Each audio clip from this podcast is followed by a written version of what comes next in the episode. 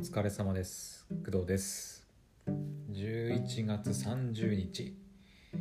はい。11月最後のお仕事が終わって今夕方の4時39分でございます。はい。うん。ついに11月の最後の勤務も終わりました。はい。まあおそらくねあのーまだ皆さん働いてる方もねいるかと思うんですけど。はい。とりあえず一足お先に11月の勤務を終えました。でまあ明日からはね12月についに入ってで明日は私は仕事はないんですけどえー、と12月2日あさってですね。あさっては、えー午前中が病院3ヶ月に一度の病院。で、えー、と午後はポッドキャストの、えーお仕事の、えーテスト収録が3回目ですね。はい。が入ってます。うん。まあとりあえずなので明日はまゆっくりしつつあのテスト収録に備えて、まあ、台本ねちょっとまた直したりとかしながら、うん、過ごそうかなとは思ってます。で今日働いてえっ、と、まあ、思ったこと考えたことがまあ、ちょっとあるので、はい、それをちょっとこの後この後ではこれからお話ししようと思います。まあ、主に、まあ、2つかな。うんえーまず1つはまあなんか大した話じゃないんだけど、えっとまあ、先週ね、まあ、私誕生日迎えたんですよ。11月26日の金曜日ね。うん、で金曜日に28歳になりました。はい。で、えー、と何が言いたいのかっていうとうんと今年の誕生日は結構たくさんの人に祝ってもらえたなっていうお話です。うん、あのまあ大人になるとあの皆さんわかると思うんですけど自分の誕生日を祝うことがあんまりなくなると思うんですね子供の頃とかに比べると。うん、子供の頃ってまああの親御さんとかあと親とか祖父母とかなんかそのいろんなその知り合いとか親戚とかにおめでとうおめでとうって祝ってもらえると思うんですけどいつぐらいかななんかひまあ地元を離れてやっぱ大学行き始めたまあそのそれくらいかな、うん、それくらいからやっぱり一人暮らしするっていうのもあってあんまりその誕生日を誰かに祝ってもらうっていうことが私の場合はなくなりました。一人暮らししてその大学とかその友達大学で知り合った友達とかにまあそのおめでとうメッセージをもらったりするようなことはありましたけどなんかわざわざその豪華な料理を用意して家でパーティーするみたいなことは私はやりませんでしたね、うん。まあ、もしかしたら結構イケイケの大学生とかは、まあ、そういったことも友達同士でやったりとかしてるのかもしれないんだけど私はそんなイケイケ大学生ではなかったので、うん、まあ別に誕生日だし別に一人でゆっくりすりゃいいやみたいなぐらいの感じだったんで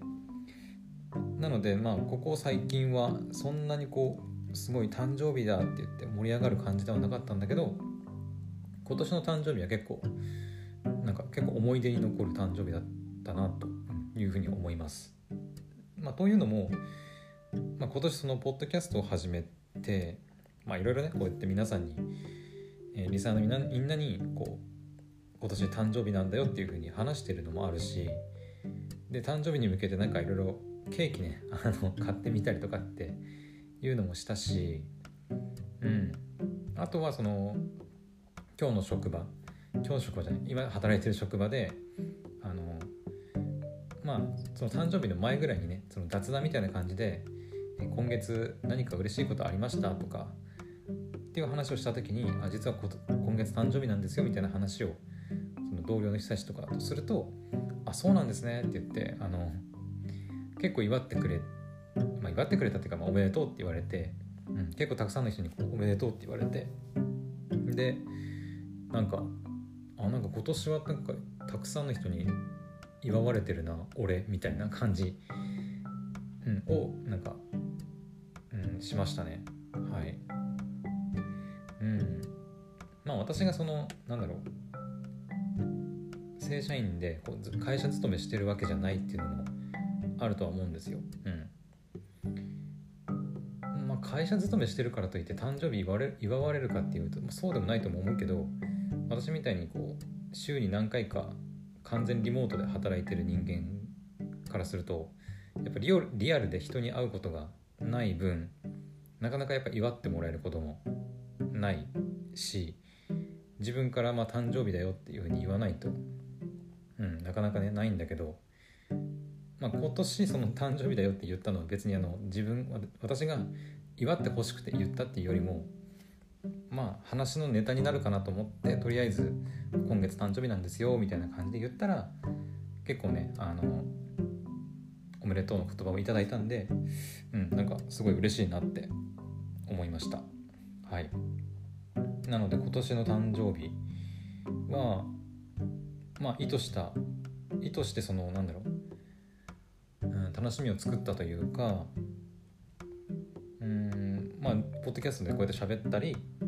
自分でケーキを買って楽しみを作ったりとかしてはいましたけどやっぱ意図しない部分でねなんかこう「おめでとう」って言われて、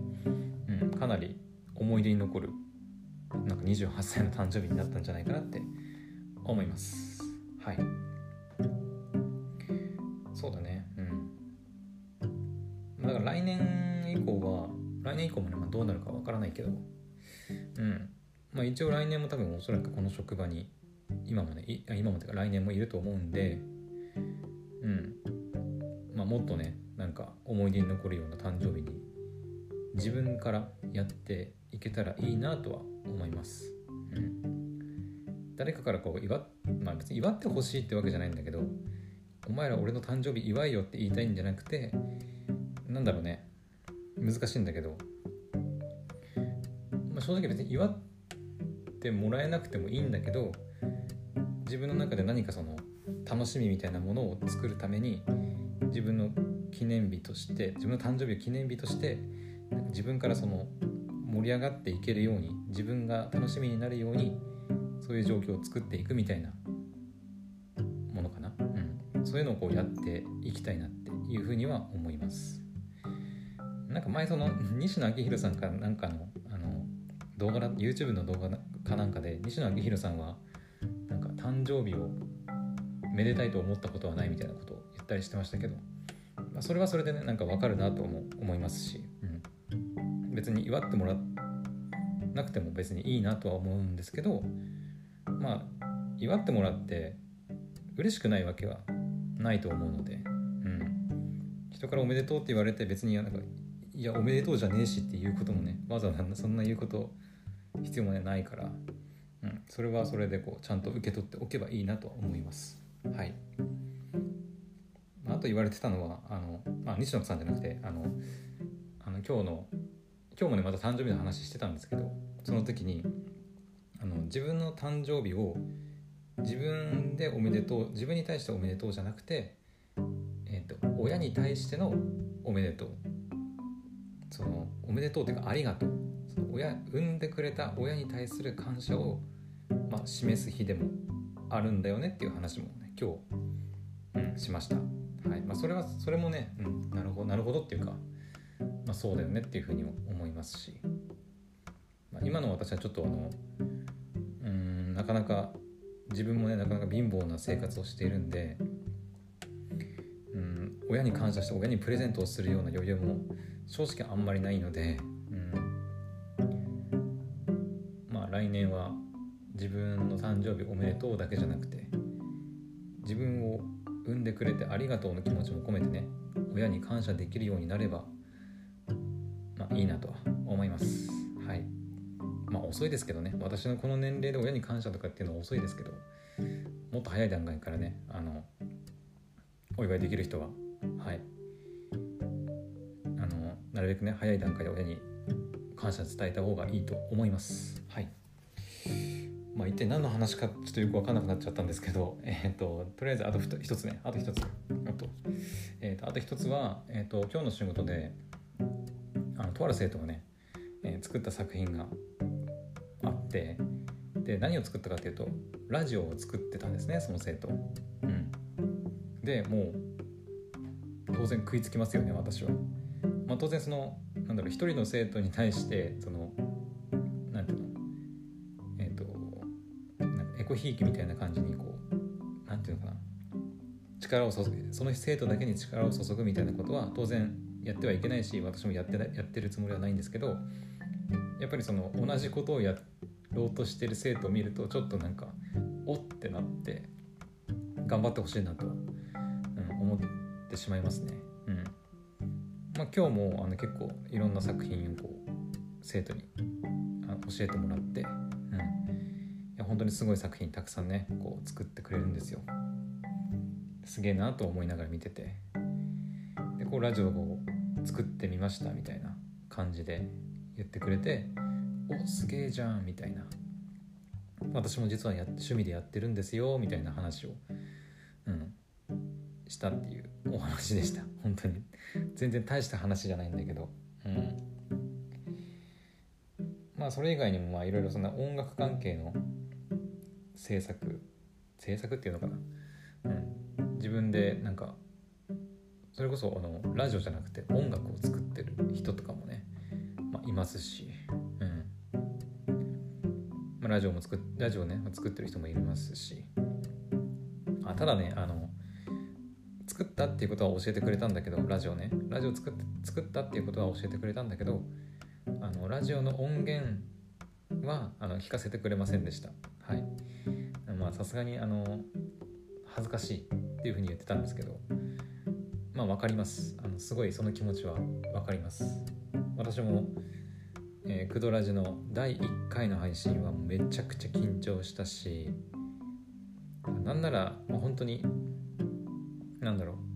ただねこう「工藤です。よろしくお願いします」みたいな「こんなこと喋る予定です」みたいなことをね言ってるんだけどうーんとまあ今とねだいぶスタイルはそんなに変わってないんですけど一番最初の配信はね。なんだけど、まあ、それでもやっぱりだいぶ違和感あるしうんなんかこいつ大丈夫かみたいなねあの感じしますし、うん、この配信こうポチって押したらねあの全世界に自分の喋ってる声が、まあ、公開されるっていうことなんで、まあ、その怖さというかなんか不安みたいなものは非常によく分かります。やっぱ一番最初がね、やっぱ一番大変。一回こう投稿してこう一歩前に踏み出してしまえばあとはなんとか勢いでこう2歩3歩4歩ってこういけるんだけど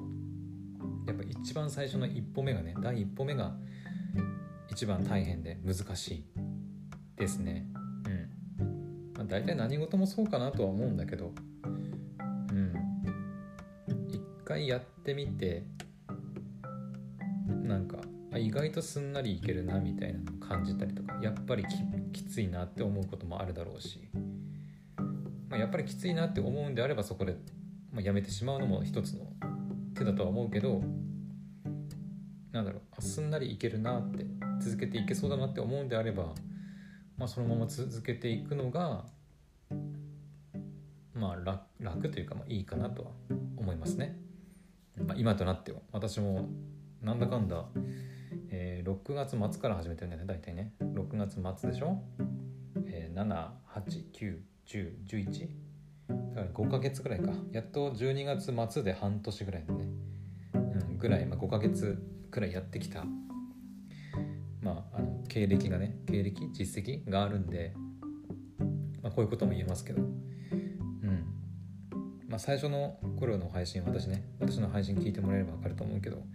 本当にあのもうむちゃくちゃですよ。あの本当に。うん。聞きたくないね自分では。まあ聞きたくないけど。うん。まあ、とりあえずデータとしては残ってるんでね、まあ、聞くことができます。なのであの気になる方は、まあ、聞いてほしいなと思います。もしそのポッドキャストとかラジオやりたいと思ってるけど不安があるっていう人はあの私の最初初期の方のあの配信聞いてもらえれば何かしら元気にはなるんじゃないかなって思いますうん。今は普通にね毎日4投稿とか20分30分喋って長い時は50分くらい喋ってるからね、うん、やって配信してる人間ですけど最初はもう本当に緊張も緊張で最初どんぐらいだったっけ？5分くらいだったかな？5分とか6分とかのなんか軽い自己紹介の音声を出したと思うんだけど。うん。めちゃくちゃ恥ずかしいし緊張してるのがめちゃくちゃ伝わるあの配信になってると思うんであの何かしらそういうポッドキャストやる第一歩目が踏み出せないっていう不安に思ってる人のなんだろうね あのはい糧になればいいなと思っているのでよかったら聞いてみてください。はい。というわけであのちょっと大したあのなんだろう脈絡もないというか身もない話だったんですけどはい、まあ、とりあえず仕事終わりということでね、はい、ちょっと軽く疲れているんでまあこんな感じでの配信もいいかなと思って喋ってみました。というわけではい。また次の配信でお会いしましょう。それではバイバイ。